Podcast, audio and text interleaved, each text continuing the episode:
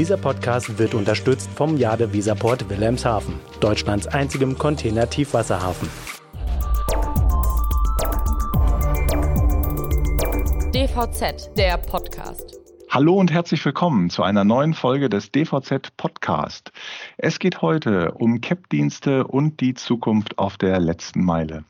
Mein Name ist Robert Kümmerlen und ich begrüße heute meine Kollegin Carla Westerheide, die sich mal bei verschiedenen CAP-Diensten umgehört hat, nämlich um genau zu sein bei DRL, DPD, GLS, Hermes und UPS.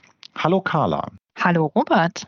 Ja, Carla, du hast also mal dich umgehört in der CAP-Branche und gefragt, was denn so die Trends auf der letzten Meile sind und äh, hast auch mal gewagt, mit den Protagonisten ein bisschen in die Zukunft zu blicken. Was ist denn dabei herausgekommen? Genau, ich habe fünf lange Gespräche geführt mit den unterschiedlichen CAP-Dienstleistern. Es war alles sehr interessant. Ich habe viel gelernt, das schon mal vorweg.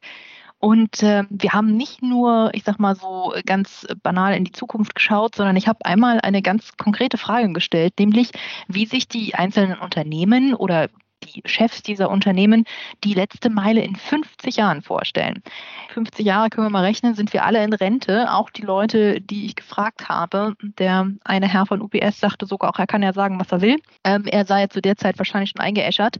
Aber es kam ganz interessante und ganz unterschiedliche Antworten von den CAP-Diensten. Und ich finde, eine der interessantesten Thesen und vielleicht sogar steilsten Thesen ähm, kam von dem Paketdienstleister GLS oder besser gesagt von Karl Pfaff, dem Deutschlandchef von GLS.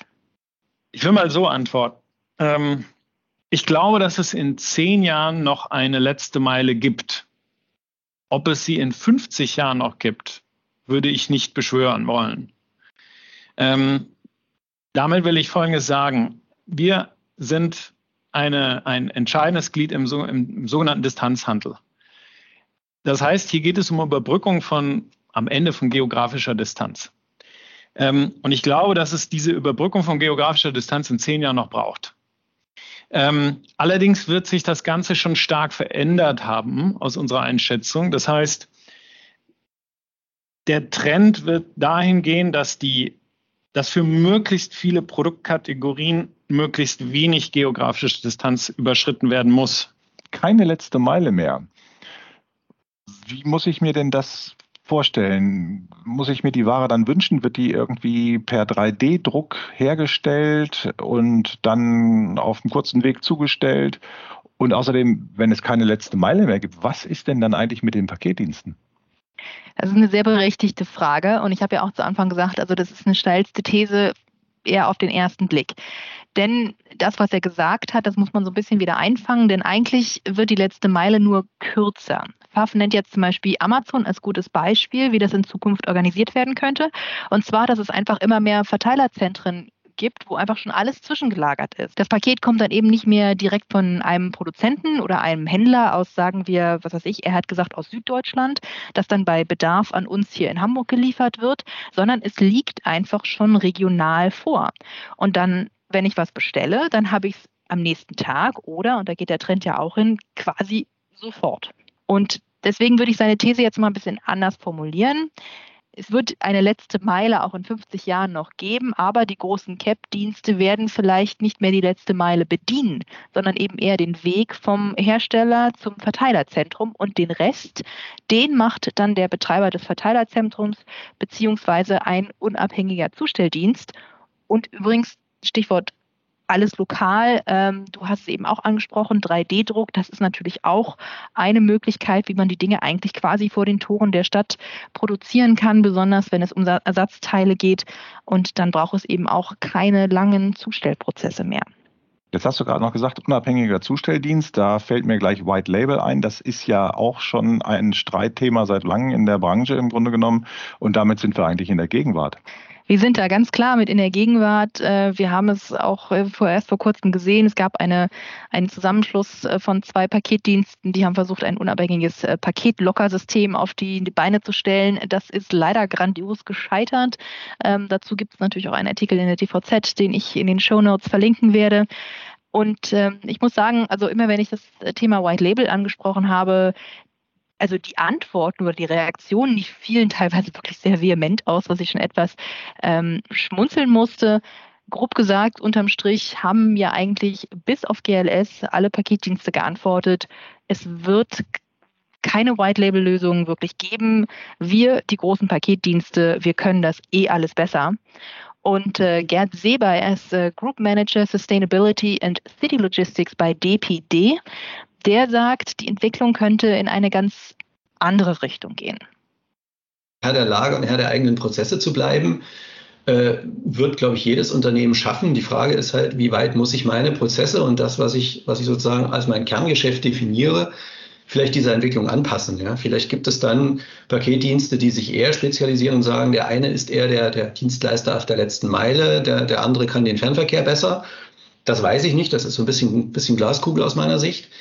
Ähm, wovon das Thema White Label aus meiner Sicht sehr stark abhängt, ist das, was ich vorhin angesprochen habe, nämlich die, die Strukturen, die ich dafür brauche. Und im Moment ist es ja so, dass äh, wir teilweise, wir als Paketdienste, DPD, aus eigener Erfahrung kann ich es auch sagen, ähm, dass wir verzweifelt suchen nach Flächen, um überhaupt irgendwo ein Depot erweitern, bauen, was auch immer zu können. Wir müssen für diese Flächen immer weiter aus der Stadt raus. So, das heißt, nicht White Label, sondern jeder wird so seinen eigenen Bereich haben. So kann sich jedenfalls Herr Seber das vorstellen in Zukunft. Und ich finde, wenn man über White Label spricht, dann muss man auch immer über geteilte Flächen sprechen. Denn, und da sind wir uns alle einig, Flächen für eben Mikrohubs in Städten, die sind rar und die sind vor allem teuer. Seba und auch seine äh, Wettbewerber, die glauben jetzt zwar nicht, dass man sich irgendwann mal so ein Hub teilen wird, dass man jetzt dieselben Prozesse nutzt oder es gar einen äh, Zusteller gibt, der dann die Pakete für alle austrägt. Oh nein. Aber man kann sich vorstellen, dass es vielleicht zwei Mikrohubs äh, nebeneinander gibt, die sich einen Standort teilen, ähm, die Miete teilen. Da sieht man ja auch schon so ein paar Pilotprojekte, beispielsweise in Berlin. Und Seba sagt, er kann sich aber auch gut vorstellen, ähm, diese Flächen mit anderen Branchen zu teilen, die dann eben das Hub wirklich zu unterschiedlichen Zeiten nutzen. Das ist ein interessanter Gedanke und da gibt es auch schon ein paar Ansätze, äh, nicht von DPD, aber es gibt einen Ansatz äh, in Österreich mit dem sogenannten Remi-Hub. Ja, Kooperation ist ein großes Thema in der CAP-Branche. Das ist auch so mein Eindruck seit vielen Jahren. Aber warum gehen denn viele von diesen Initiativen zur Zusammenarbeit dann doch oft wieder äh, ins Stocken. Tja, da können wir die Glaskugel beiseite legen, die brauchen wir dafür nicht, weil da sind wir in der Gegenwart. Ähm, und warum das alles ins Stocken gerät, ich finde, das hat Rainer Kiel, er ist Manager für City Logistik bei UPS, ich finde, der hat das am besten auf den Punkt gebracht. Wir haben viele Köche am Herd, aber wir haben keinen Chefkoch in der Stadt. Und darüber sprechen wir schon seit Jahren. Wir brauchen da eine Schnittstelle äh, zu den Unternehmen und zu der Verwaltung. Wenn wir irgendwelche Punkte haben, die in Verwaltung geklärt werden müssen, laufen wir uns die Füße wund.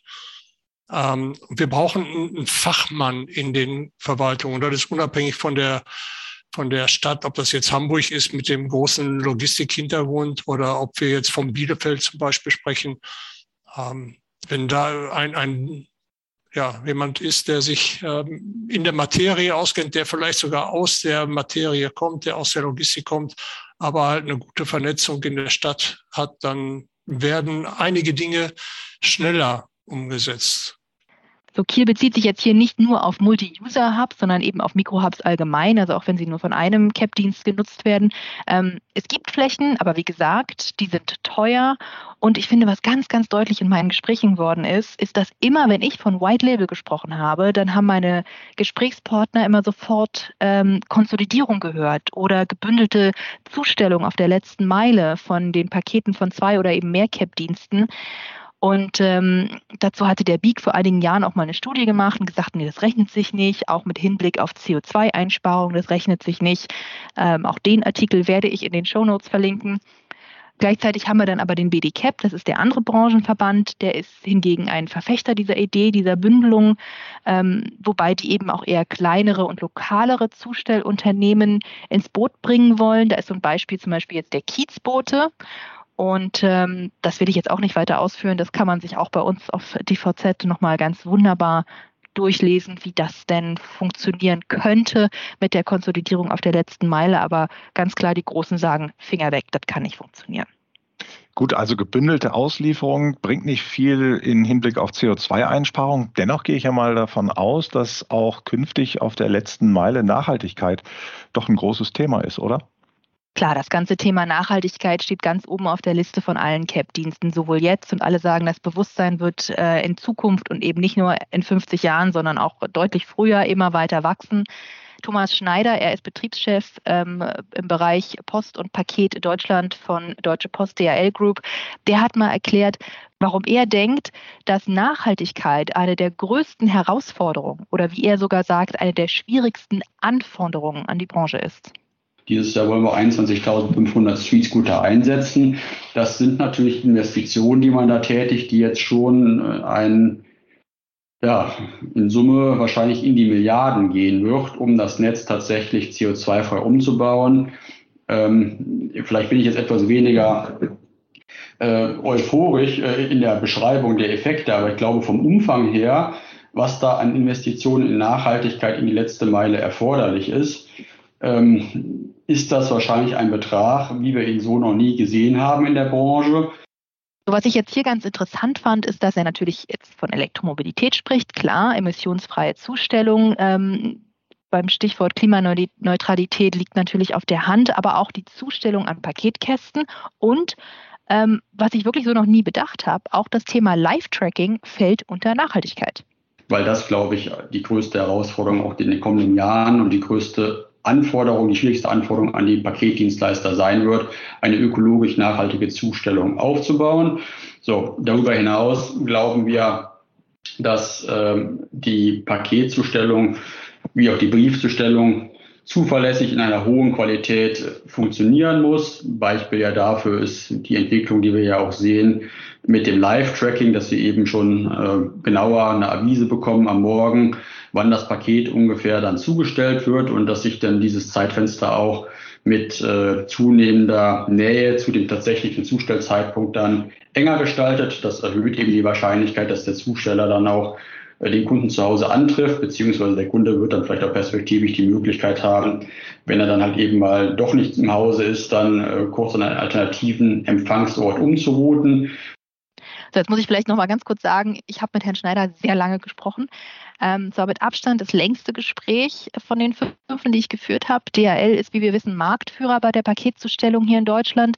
Und der Konzern hat natürlich die nötigen Mittel, um, ganz salopp gesagt, richtig coole Sachen auf der letzten Meile mal zu testen.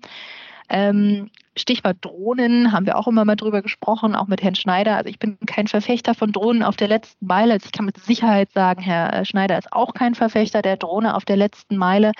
Äh, ich habe ihn dann mal gefragt, was, was er denn so sieht, die, die Trends, wie die sich in Zukunft entwickeln werden.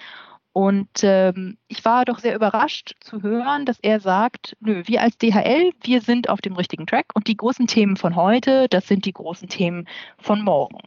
50 Jahre in die Zukunft hat er sich noch nicht getraut zu blicken, sondern wir reden hier eher über eine Zeitspanne von 10, 20 Jahren. Riesenthemenfeld heute ist Digitalisierung und da gehe ich mal von aus, dass uns auch das Themenfeld noch länger erhalten bleibt. Oder ist da mal so abzusehen, dass sich das mal so normalisiert, dass da nicht mehr drüber geredet wird?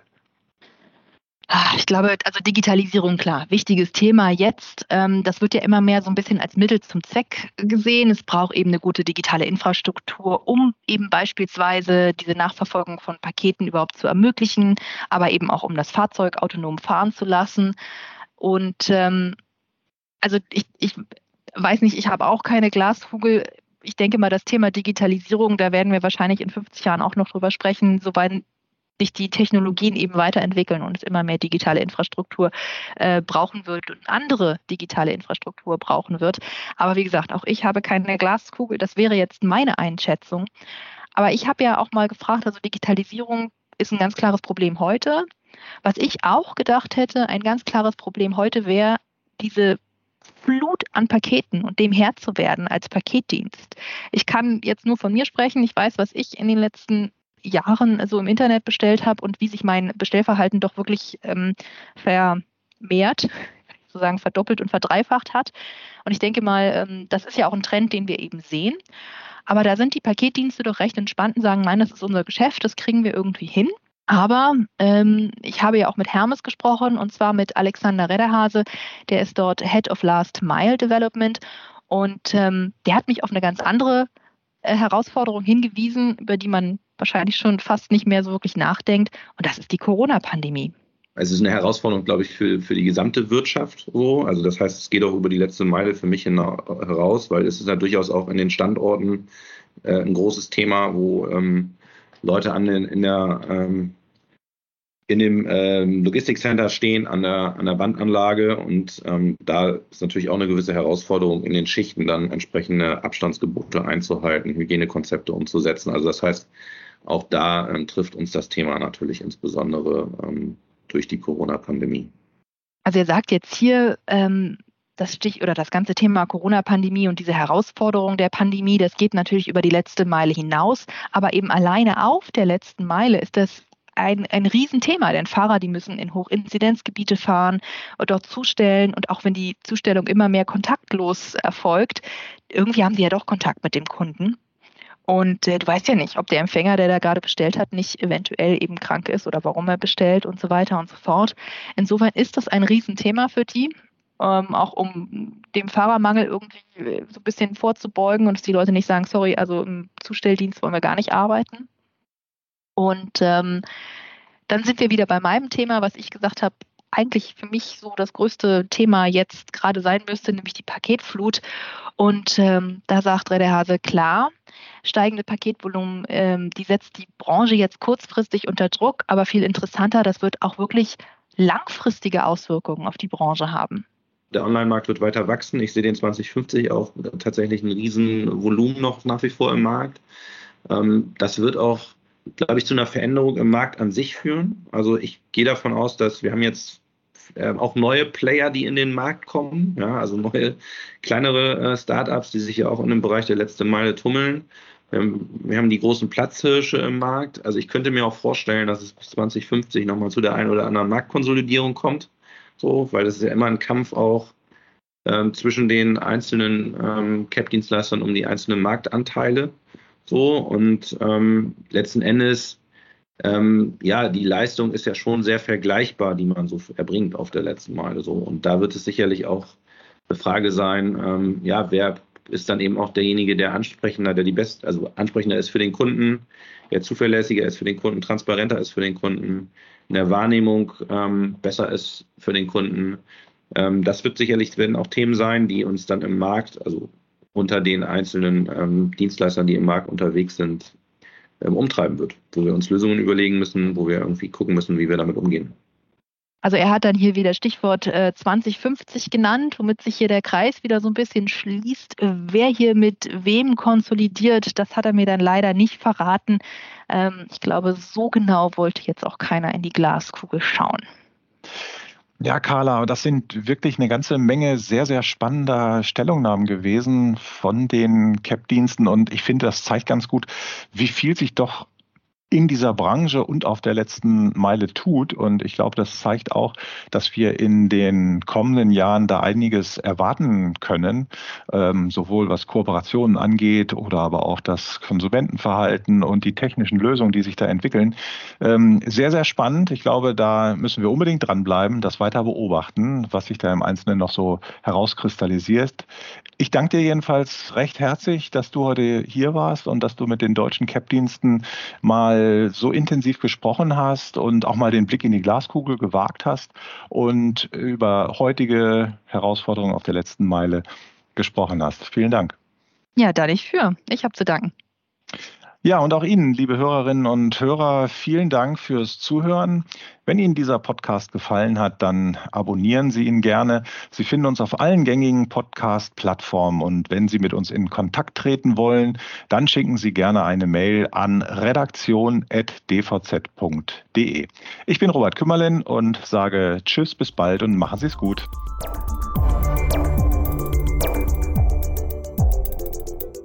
Dieser Podcast wurde unterstützt vom Jade Weserport Wilhelmshaven, Deutschlands einzigem Container-Tiefwasserhafen.